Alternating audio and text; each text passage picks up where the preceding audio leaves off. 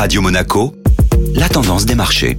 La tendance des marchés avec la Société Générale Private Banking. Bonjour Agnès Amoir, la semaine a commencé de façon très timide. Les investisseurs sont partagés et affectés avec les inquiétudes liées à un resserrement supplémentaire de la part des banques centrales, des chiffres macroéconomiques en zone euro qui ont déçu la semaine dernière et le conflit russo-ukrainien.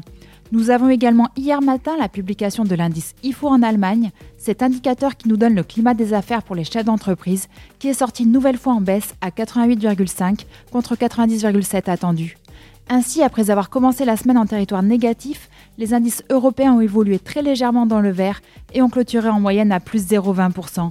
La prudence devrait se poursuivre cette semaine qui s'annonce tout de même chargée en publication, et notamment demain avec la publication des stress tests des banques américaines. Étant donné que le début de l'année a été bien animé pour le secteur bancaire, ces tests de résistance des banques face à différentes hypothèses seront regardés de très près par les investisseurs. Très bonne journée à tous.